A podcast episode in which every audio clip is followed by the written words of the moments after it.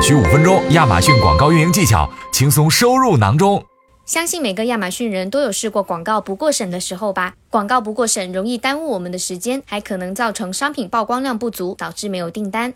本期我们给大家精选了一些广告审核指南，帮大家避开雷点，争取一次性过审。大家可要听仔细了。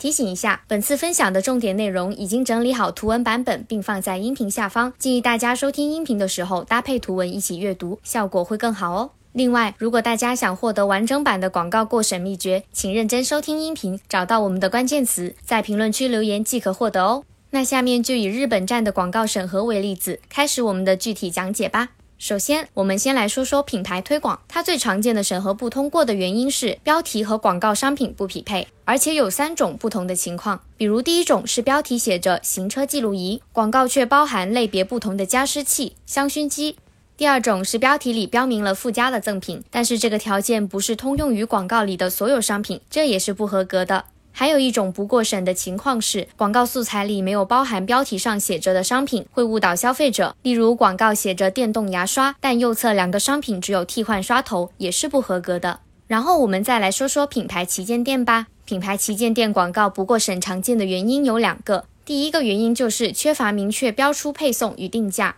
亚马逊里品牌旗舰店的广告是不允许用定价、折扣、配送信息这些可能存在变动的表述的，发布配送相关的表述也是不可以的。第二个常见原因是因为广告没有遵守新商品的定义规则。如果想在广告里使用新品 new 这些表述，一定要在模块或者链接目标里标明发售的年月，而且不能用开始在亚马逊上架的日期替代发售日期。